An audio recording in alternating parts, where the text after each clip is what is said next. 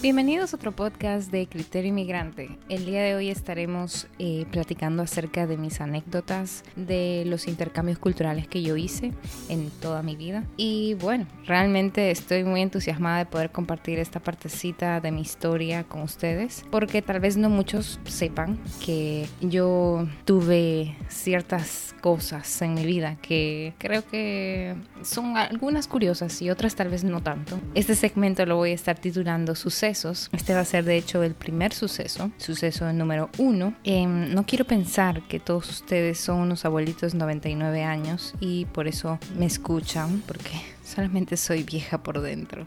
Por fuera sigo pareciéndome a Mulan o a Pocahontas. Incluso creo que soy una mezcla rara entre esas dos pero no dejen de comentar porque la verdad comentando y compartiendo me ayuda muchísimo y ayudan a este podcast a poco a poco llegar a esos inmigrantes que realmente están en todos lados. En cada país, en cada región, en cada ciudad siempre hay un inmigrante desorientado y con ganas de integrarse igual que yo. Las siguientes anécdotas son algunas que recuerdo de mi vida que me enseñaron algo y que me abrieron un poquito al conocimiento interior me hicieron ver esta introspección y a conocerme a mí misma y al mundo. Antes, déjenme decirles que cuando estaba pensando en hacer este podcast, este episodio, tuve mil y un ideas y quiero recalcar que me encanta hablar de este tipo de temas. Por eso es lo de criterio inmigrante. Y bueno, al ser de Perú y todo esto de ser inmigrante y conocer tantas culturas, rebobinándolo en mi memoria eh, y, viéndolo, eh, me doy cuenta de qué riqueza cultural tiene Perú, Latinoamérica y, y, wow, o sea, el mundo entero. Hay tantas cosas allá afuera que a veces nos perdemos simplemente porque no tenemos el tiempo, no muchas veces estamos interesados. Y la verdad es que yo siempre estuve interesada, gracias a Dios, eh, mi familia me enseñó que, que es bonito, es bonito tener cierta identidad cultural. Entonces vamos a empezar mi primera anécdota. Aquí va.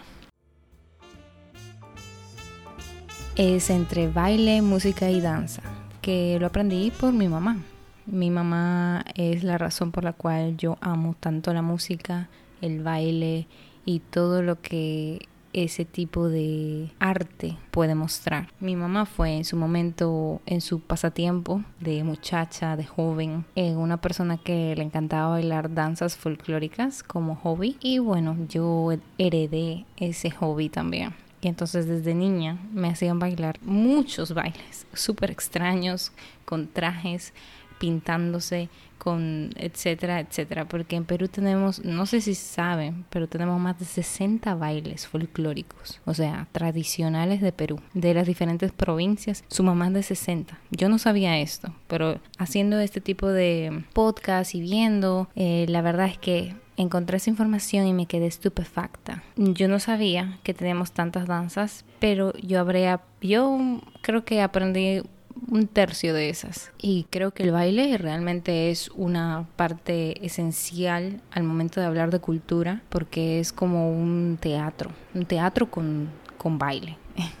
un musical prácticamente, donde uno tiene que ponerse esta careta o este personaje y bailar y y saber expresar lo que en ese momento estaba queriendo representar ese baile. Esas representaciones realmente valen la pena observarlas, verlas, analizarlas y la verdad es que visualmente son muy bonitos y también son didácticos. Realmente es una buena forma de aprender acerca de la cultura de cada país porque siempre hay bailes que son característicos de cada zona, de cada país, de cada región. Y en ese sentido, mi amor por la música y por el baile empezó desde chiquita. Y yo iba y concursaba muchas veces, em, no sé, para todos los peruanos que me estén escuchando, eh, yo practicaba la marinera por un corto periodo de tiempo realmente. Después de eso yo fui em, aprendiendo otro tipo de bailes, como los de la sierra y algunos de la selva y de mi propia ciudad. Y algunos bailes del extranjero también, como la cumbia de Colombia, el flamenco de España. Eh, hay muchas, eh, muchos bailes que yo aprendí en, en la secundaria también, que por eso es que yo amo tanto el baile en ese sentido, porque obviamente tuve todo este pasado de experiencias compitiendo y viviendo y bailando y bueno, me encanta, me encanta porque puedo ser eh, otra persona bailando y más cuando es una danza típica de algún país o de alguna ciudad. Y bueno, esto me lleva a contarles la segunda anécdota que tuve en mi vida que es más o menos intercultural y que también es gracias al baile.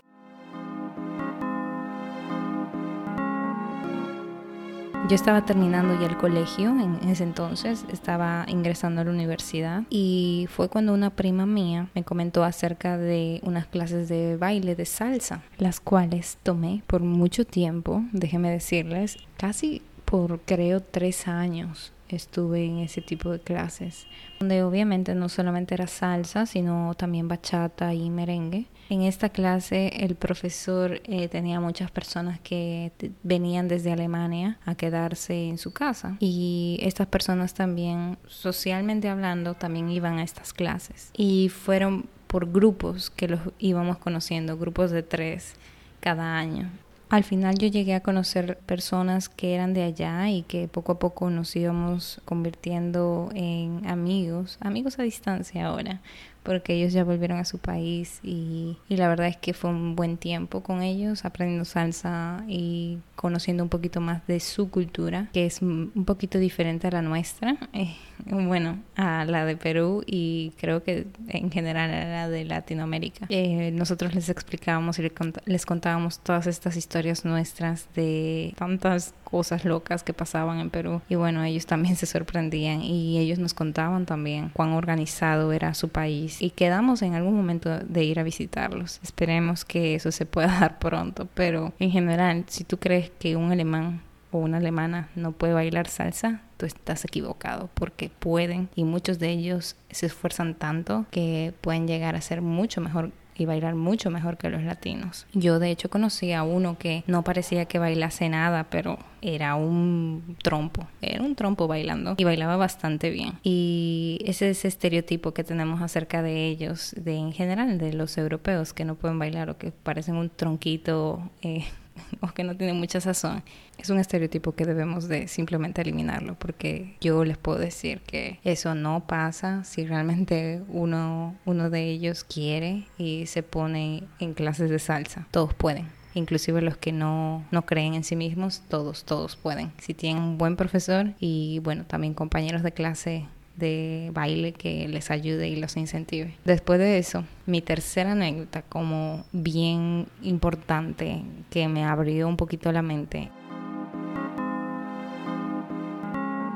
fue cuando yo conocí a mi profesor, un profesor que yo tuve antes de irme a Canadá, que era canadiense y me daba las clases solamente a mí. Entonces teníamos oportunidad de conversar mucho más a fondo de cómo era la cultura allá y, la verdad es que yo estuve muy agradecida con él porque él me dio como que el insight de todo lo que yo iba a vivir en Canadá. Entonces me fui un poquito más confiada en mí misma por tener esta, esta ayuda. El homeschool era para sus hijos y se lo daban desde Canadá sus hijos eh, iban a estar poco tiempo en Perú y no había mucha necesidad de incorporarse al país porque él, él era profesor de inglés pero había viajado por toda Latinoamérica y se quedaba por un año o dos años en cada, en cada país. Entonces era como que un nómada independiente y pues tenía su familia y su familia también no podía estar cambiando tanto. Al, bueno, al menos eso noté y él me explicó que no era algo conveniente para su sistema de vida en ese momento. Entonces él decidió em, hacer esto para, para que todo fluya mejor en su familia. Y le funcionó bastante bien. Él me explicó que también él, que usualmente lo que hacían y hacen en Canadá es ahorrar toda una, toda la vida del niño o de la niña de,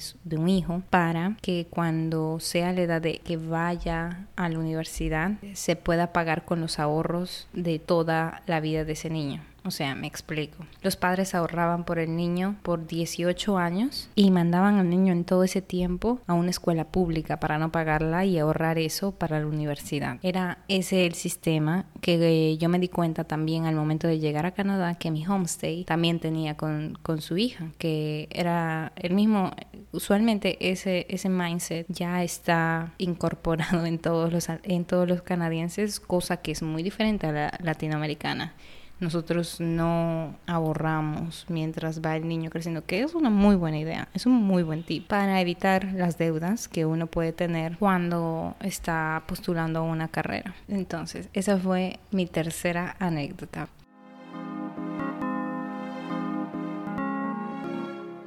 La cuarta fue en Canadá, ahí mismo. Mi mi ser estaba completamente como una aspiradora de culturas. Había cierta curiosidad por saber cómo es que yo iba a interactuar con otra persona o etcétera y cómo tratarla. Em, definitivamente fue algo muy interesante de vivir. Conocí allí a muchas personas de cada rinconcito de este mundo, desde Colombia, de México, de Venezuela, de Egipto, de Canadá mismo, de República Dominicana, de Cuba, de, de Perú, de otros lados de Perú, de Chile, de o sea, de Brasil, de China, de Zimbabue, de Corea del Sur, de El Salvador, de España, de Italia, de la India, de Rusia, de por aquí, por allá, y así, mucha gente, mucha gente. Y bueno, fuimos eh, yendo por grupitos hasta que más o menos yo me establecí en un grupo que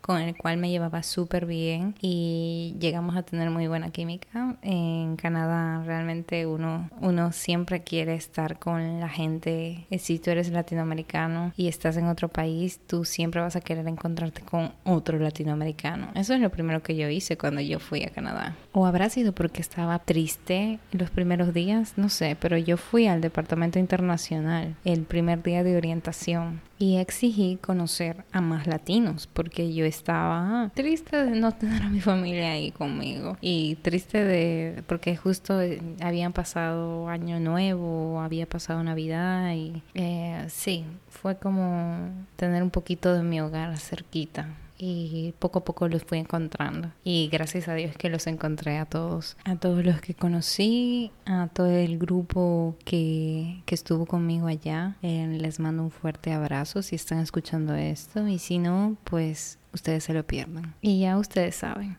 las mil y un historias que escuchábamos y que realmente eh, nos contábamos uno al otro de nuestro propio país y, cocinábamos y hacíamos ciertas actividades. De hecho, fuimos, hicimos un viaje a Montreal. Bellísimo, todo, todo bellísimo en Canadá. La calidad de vida que uno, que uno vive allá es wow, es muy diferente a, cualquiera que uno pueda llegar a tener aquí en, en Latinoamérica. Lástima porque nosotros como latinoamericanos tenemos todo, como que toda la materia prima, eh, la fruta, la comida, etcétera, la cultura, pero si tan solo le sumáramos la calidad de vida y sería un paraíso. Latinoamérica, para quien eh, no conoce Latinoamérica, eh, estás perdiendo una oportunidad única de practicar deportes que te lleven a la adrenalina al 100%. Y bueno, si tú vives en Latinoamérica y no te gusta Latinoamérica, es porque estás desaprovechando las maravillas que tiene tu país. Es así de simple. Después de eso, después de ese acontecimiento de vida,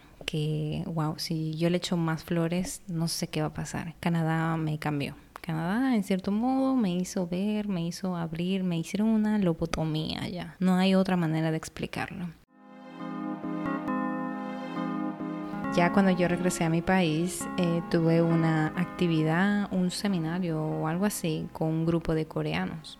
Yo no lo digo tan seguido, pero a mí me gusta mucho la cultura coreana que me encanta, me encanta, me encanta. Me gusta mucho eh, el orden que ellos tienen, cada cosita, cómo lo hacen, esa mentalidad que tienen, eh, realmente me fascina, me fascina. Y en algún momento también espero ir a Corea del Sur y visitar ese país y wow sería, yo quiero viajar a Asia con todo mi corazón, pero es muy caro, es muy caro el pasaje. Lo poquito que yo conocía a estas personas durante una semana, creo que fue una semana, hicimos un grupo de em, emprendimiento, una cosa así, que yo me apunté, yo siempre me apunto a ese tipo de cosas que hay en las universidades. Y esta era en la universidad donde yo estudié. O sea, eh, fue, fue increíble tener un poquito de esa mentalidad por una semana y yo con eso estaba bien. Yo estaba voladísima. Ellos tienen otra estructura, o sea, es muy diferente, inclusive en negocios. O sea, es, es eh, un poco diferente y eran muy activos, iban y hacían mil y un cosas también y, estaban involucrados en, en muchas actividades con nosotros. Fue corto el tiempo, pero fue una experiencia muy, muy bella.